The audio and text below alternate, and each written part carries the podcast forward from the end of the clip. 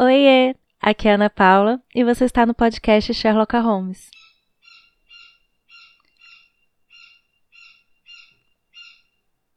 Vocês ouviram? Eu terminei de falar e o quero quero começou a gritar. É isso aí.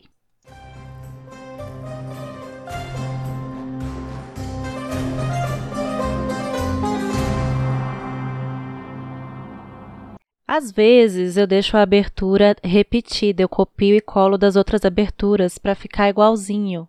Mas eu resolvi que de vez em quando eu quero falar de novo. E hoje, por exemplo, eu tô rouca. Tô mais rouca, então hoje a abertura vai ficar rouca e é isso aí.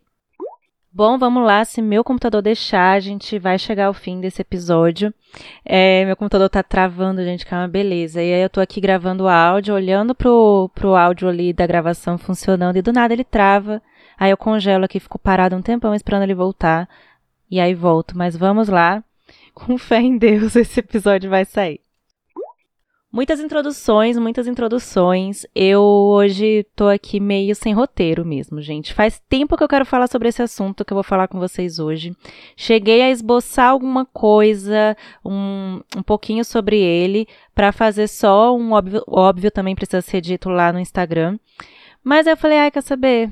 vai ter que ser no podcast mesmo, porque quando eu gravo assim sem roteiro, eu fico. Eu falo mais. É, são os maiores episódios.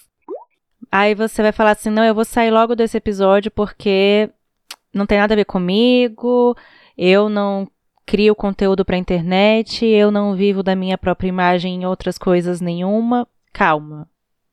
Fica aí porque é para você esse episódio também. Você já me escuta aqui em outros episódios, você já confia em mim, sabe que a gente vai chegar em algum lugar e vai te afetar também. e é, gente, porque isso é uma coisa muito real, né? Às vezes eu percebo que nesses assuntos que perpassam as pessoas que fazem conteúdo para internet, quem não faz conteúdo para internet ou quem se expõe pouco na internet, quem não posta muita coisa, acaba às vezes ficando cheio de um orgulho é, próprio com relação a temas relacionados a isso, né? Mas a minha intenção sempre quando eu converso sobre redes sociais, é, seja, seja aqui nos, nos, meus espaços, né, ou quando eu sou convidada, é mostrar que é, não existe assim tanta diferença entre quem está se colocando é, na internet, né, produzindo qualquer tipo de conteúdo, é, com muitos ou poucos seguidores, e quem não tá, que no final das contas a internet é só mais um espaço em que a gente se mostra, em que a gente é, coloca também os nossos pecados, né?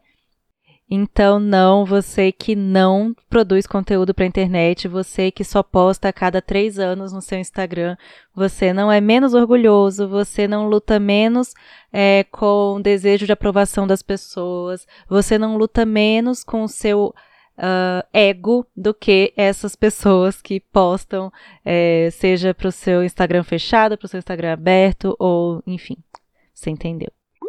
Então, esse assunto que eu quero conversar com vocês hoje já tem, como eu falei, muito tempo que eu quero falar sobre ele. Eu faz tempo que eu vi uma pesquisa na internet mostrando que uma, uma porcentagem muito alta de pessoas que trabalham na internet com conteúdo, né, influenciadores, é, estão sofrendo de ansiedade, depressão, né, tipo uma, uma quantidade muito grande dessas pessoas. E assim, apesar de eu não trabalhar com a internet, Quer dizer, eu faço aqui o podcast, eu tenho meu Instagram, mas não, não são meu trabalho, né? Eu tenho o meu trabalho, que não tem nada a ver com as redes sociais.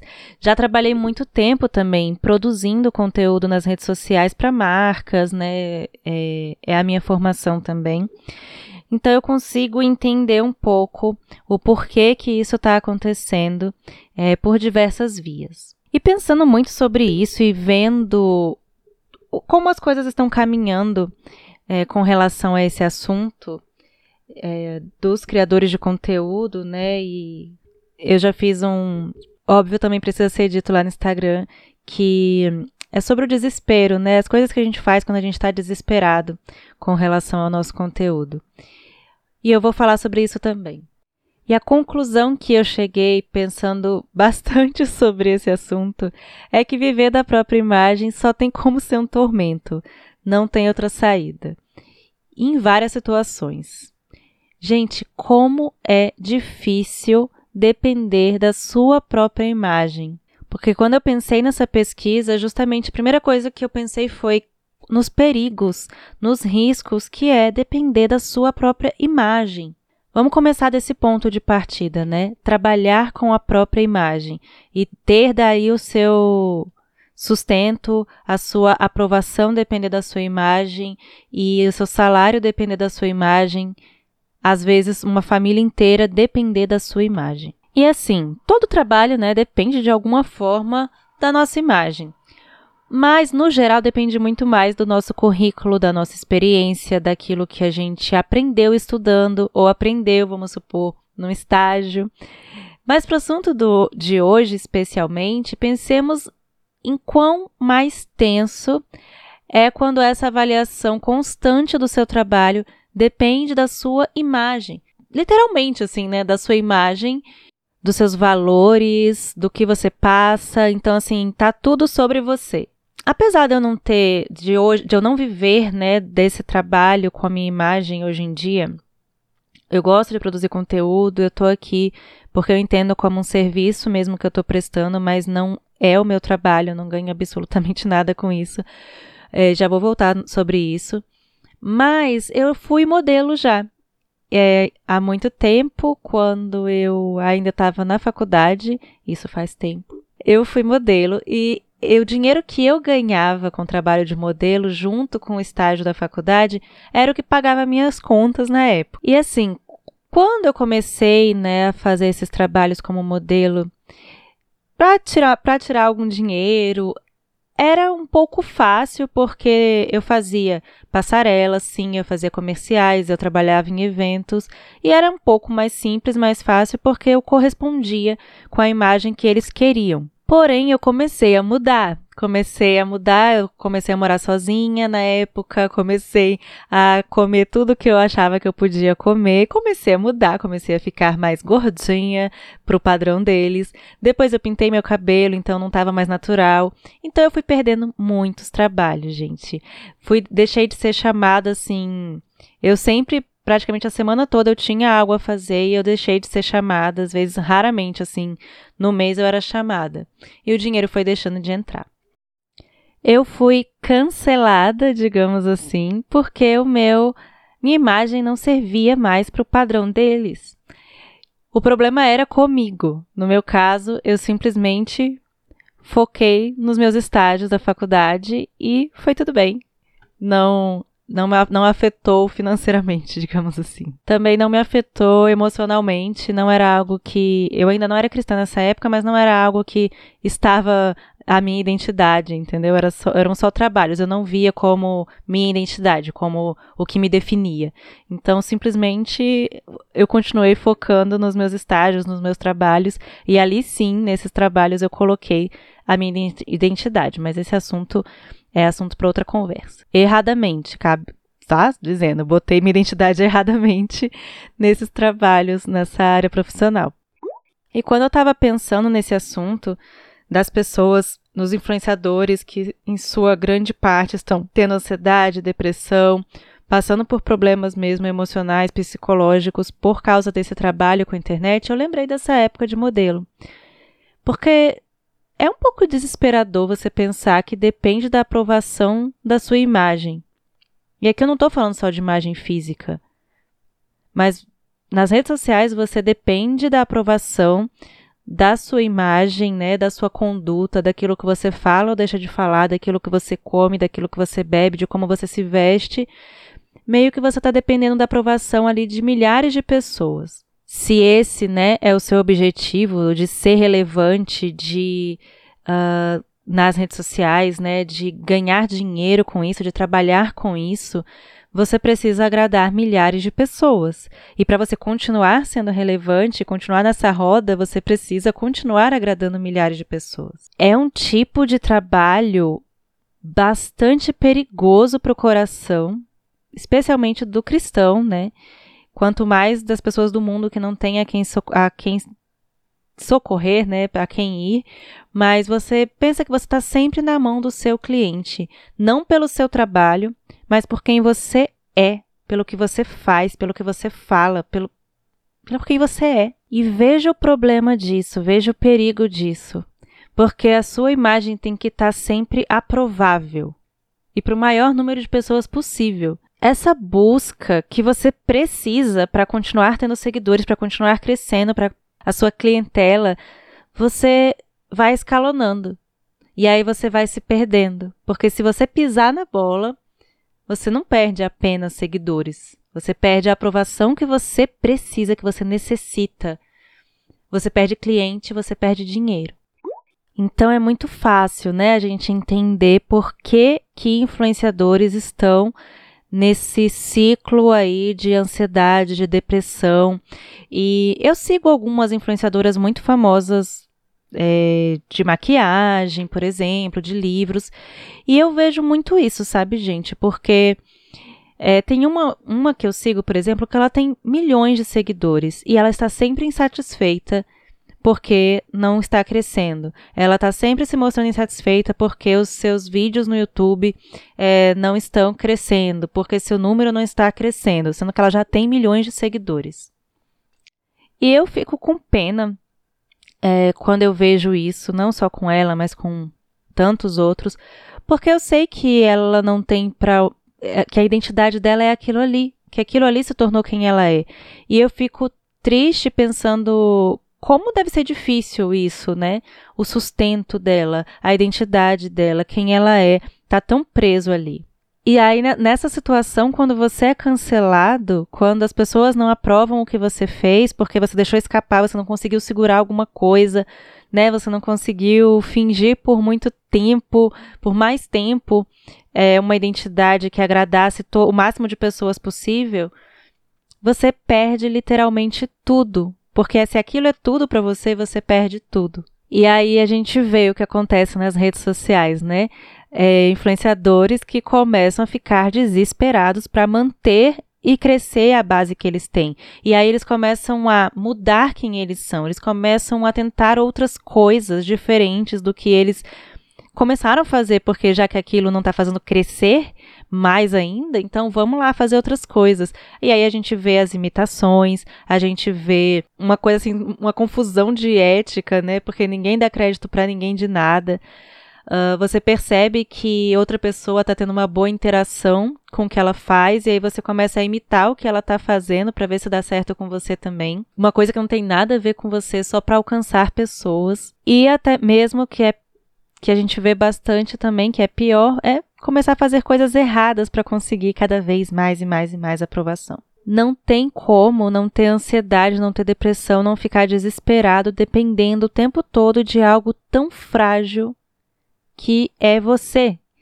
Você sabe que você é algo frágil. E aí o que, a, o que as pessoas fazem é justamente que o desejo por ter mais seguidores, o desejo por ter um conteúdo que continue relevante, o desejo por aprovação acaba sendo o condutor e principal condutor das, e das motivações de todas as suas ações. Pois é, e nessa caminhada aí, depois que eu estava com esse tema todo, eu ganhei um livro chamado Desejo de Agradar os Outros, do Lou Priolo. É, ganhei da Lari, muito amorzinho, obrigada. Ela mandou para ajudar na escrita do meu livro. E eu estava lendo algumas coisas para uma fala que eu tive com o pessoal da OMP, que casa muito bem com tudo isso que eu estou falando sobre criadores de conteúdo, mas que serve para todos nós. Porque no final das contas, eu estou usando essa questão do conteúdo ou de quando eu era modelo para como uma ilustração, que ela serve para você também, porque isso se aplica a você também que está me ouvindo, mesmo que você não produza conteúdo para a internet. Porque pode ser que você não esteja vivendo para conseguir a aprovação de milhares de pessoas e sair aumentando para mais milhares e ter o seu conteúdo relevante. Mas eu não tenho nenhuma dúvida de que você tem a tendência de viver para agradar as pessoas ao seu redor porque você necessita de aprovação. E não, desejar a aprovação não é necessariamente uma coisa errada. O próprio Low explica no livro, né, que não é errado. Na verdade, é um desejo que Deus colocou na gente, que é normal, que é natural. É um desejo de aprovação dos outros que é um desejo por elogio e faz parte de quem nós somos. Faz parte da gente sentir também, como ele fala, mais rapidamente a vergonha e a reprovação quando é, nós pecamos. E até se você pensar, né, se, dese se você desejar elogio, se desejar aprovação fosse algo errado, quando um pai e uma mãe elogiam um filho, quando um pai e uma mãe dão sua aprovação ao filho por algo de bom que ele fez, o pai e a mãe estariam fazendo o quê? Tentando o filho, né? Romanos 13, 3 e 4, que fala, quando fala que os magistrados não são para temor quando se faz o bem, e sim quando se faz o mal. Uh, queres tu não temer a autoridade? Faz o bem e terás louvor dela, visto que a autoridade é ministro de Deus para teu bem.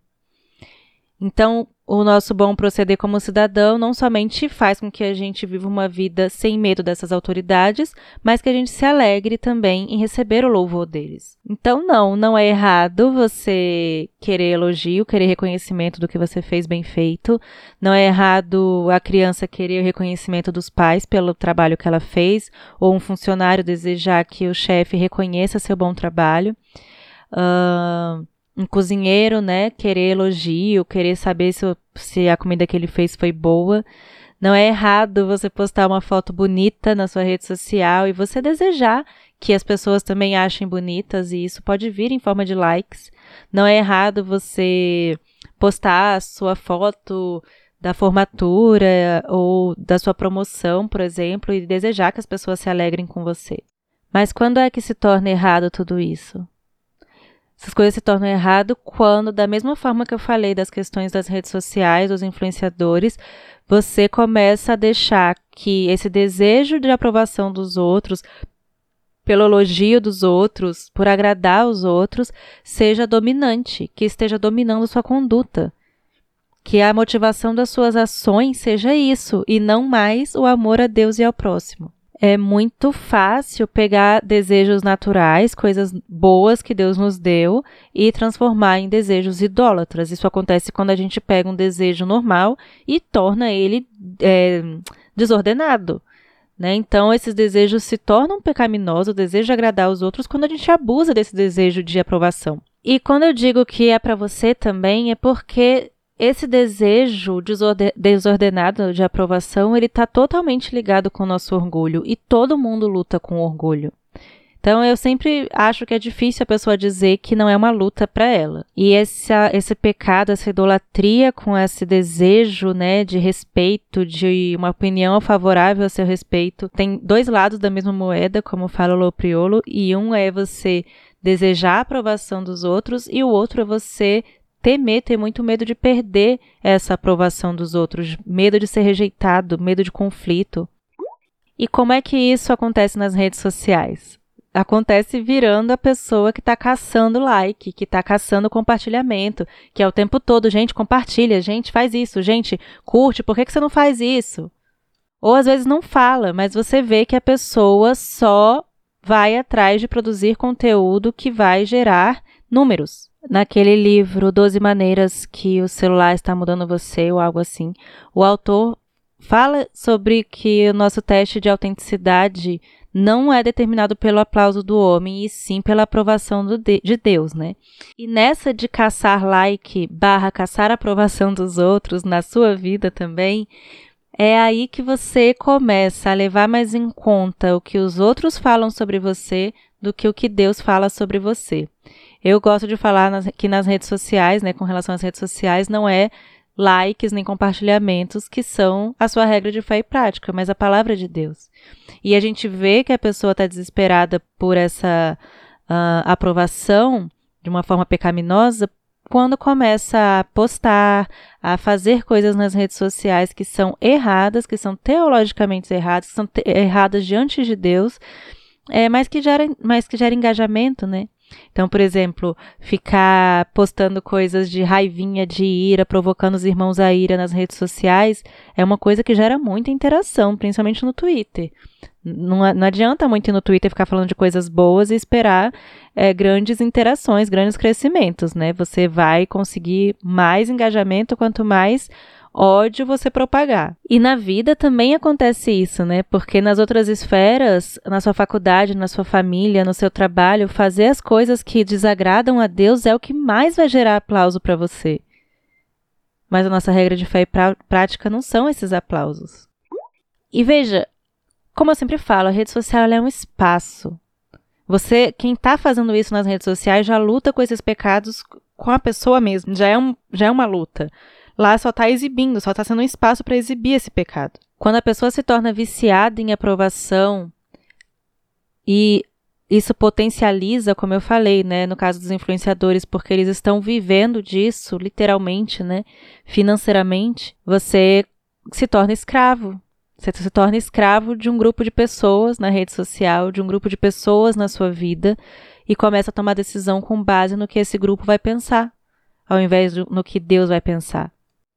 E mesmo que você fale isso não se aplica a mim, eu vou ler algumas coisas que o Lopriolo fala sobre quem vive para agradar as pessoas. Quem vive para agradar as pessoas raramente confronta o pecado na vida do outro crente. Quem vive para agradar as pessoas raramente desafia ou mesmo questiona a opinião dos outros. Quem vive para agradar pessoas encerra prematuramente os conflitos. Quem vive para agradar pessoas raramente revela aos outros a verdade sobre quem ele é no seu interior. Desvia das conversas e assuntos que possam fazer os outros perceber quem ele realmente é. Encobre verdades a fim de não ofender os outros. Descobre maneiras engenhosas de introduzir seus elogios na conversa e pesca elogios. Frequentemente se rebaixa na esperança de que os outros discordem de sua proposital autoavaliação negativa exagerada tem muita dificuldade para dizer não àqueles que pedem algo, mesmo quando sabe que sim seria a melhor opção. E vê que, veja que Lou não está falando de rede social aqui. Eu digo isso porque quem não, como eu falei, quem não está nas redes sociais adora falar que quem está nas redes sociais esconde coisas, né, não mostra a vida toda, mas como eu sempre falo, a gente faz isso o tempo todo. Você não é a mesma pessoa que você é em casa, que você é no trabalho. A gente projeta a imagem da gente o tempo todo. E, gente, meio que, vamos lá, onde é que eu quero chegar com essa, com, com essa conversa toda? É que viver da própria imagem não tem como ser outra coisa senão um tormento. A aprovação de Deus é o que importa, a aprovação de Deus é o que vai trazer paz ao nosso coração. A aprovação de homem nenhum, muito menos de grupo de pessoas, vai satisfazer. E não satisfaz. Tanto que é o que eu falei com o exemplo da influenciadora que eu digo que eu falei que eu segui. Nunca está satisfeita, ela quer mais e mais seguidores, ela já tem milhões, mas não está suficiente, ela continua mal. Se você é uma pessoa que vive né, é, trabalha com essas coisas de rede social, tudo bem, isso é legítimo, não tem problema, mas não torne isso a sua identidade, não torne isso o seu a, acima, fazendo as coisas para isso acima da, da vontade de Deus não se desespera, não, não se desespera em fazer as coisas para agradar esses, grupos de pessoas, se tornando uma pessoa que você não é, e inclusive fazendo coisas erradas. Porque o que se aplica na. Para quem é influenciador, se aplica na vida toda. Porque no meu trabalho, por exemplo, eu tenho muitas oportunidades de crescer mais se eu fizer coisas erradas diante de Deus. Eu sei que você aí que está me ouvindo, que sabe, na sua faculdade você tem inúmeras oportunidades de fazer coisas que vão gerar aplauso para você, talvez crescimento para você, que são erradas diante de Deus. Viver da própria imagem só tem como dar errado. Por mais que a gente queira a aprovação dos homens, a gente sabe quem nós somos também. A gente sabe do que nós somos capazes. Não existe vanglória que vai satisfazer o nosso coração, porque nosso coração não foi feito para glória própria. Tem uma frase do John Piper que fala que se você tiver inclinado a obter satisfação alimentando sua autoestima por meio da afirmação de outras pessoas, você se virará para longe de Jesus, porque não tem como servir dois senhores. E como fala o autor de Doze Maneiras, não desperdice a sua aprovação. Não importa se quem paga o seu salário é, são os seus 100 mil seguidores, você trabalha com isso.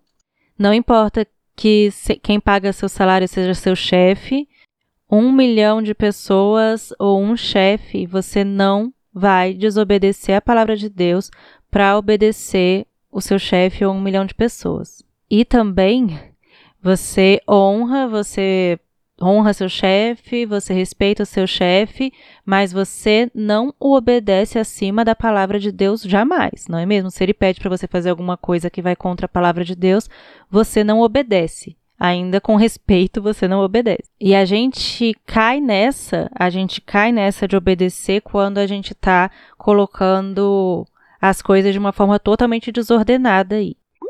Se você perder todos os seus seguidores, que, que acontece com seu coração? Se você perder o seu emprego, o que, que acontece com seu coração? Se seus amigos, seus amigos na igreja, cancelarem você, por exemplo, descobrirem alguma coisa que você faz que não os agrada, o que, que acontece com seu coração? Se os seus amigos da faculdade, do trabalho, da escola se afastarem de você, o que, que acontece com o seu coração? Onde é que está o seu coração? De onde é que você está cavando e precisando de aprovação. Porque, gente, a gente já tem a aprovação que a gente precisa. E ela não é uma aprovação por causa da nossa boa imagem, não é uma aprovação porque a gente está mostrando o lado bom direitinho, está fazendo e caçando likes direitinho. Pelo contrário, no pior da nossa imagem, no pior da nossa imagem, que ninguém sabe sobre você, você já foi aprovado. Você já foi aprovado por Cristo, através de Cristo Jesus, por Deus. E essa é a grande aprovação que todo coração anseia, inclusive o daquela influenciadora que eu falei para vocês, que não está satisfeita com os milhões dela. Porque até os. Acho que ela está com 5 milhões, é secundário, é migalha. Não vai satisfazer o coração dela. Ela, talvez ela ache que ela vai ficar satisfeita quando chegar nos 10 milhões. Não vai. A gente só precisa de uma aprovação. E o melhor é que a gente já tem essa aprovação. Jesus Cristo tem a aprovação que nós precisamos. A gente não tem como agradar a Deus sem essa aprovação que ele já conquistou por nós. A gente é aprovado em Jesus. Como a gente está perdendo tempo, esforço, guerreando, sofrendo com a gente mesmo, seja você no seu íntimo aí, por causa de aprovação de, de homens, de meros homens.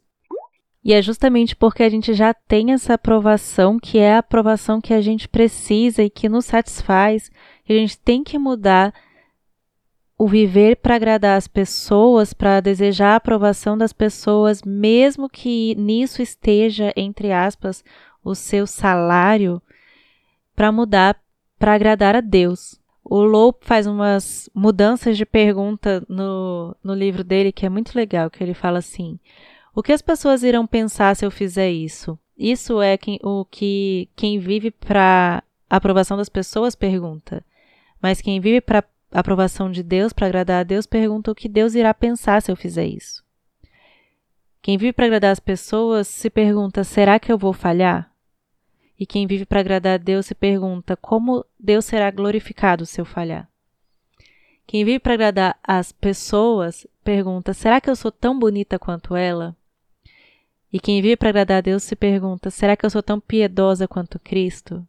A pessoa que vive para agradar pessoas se pergunta: o que meus amigos esperam que eu faça? E quem vive para agradar a Deus se pergunta: o que a Bíblia diz que eu devo fazer? E eu vou acrescentar um aqui que as pessoas que vivem para aprovação dos outros se perguntam o que que vai dar mais engajamento, o que que vai dar mais like. E a pessoa que vive para agradar a Deus, como Deus será glorificado com isso que eu vou postar e como isso abençoará meus irmãos. Até a próxima.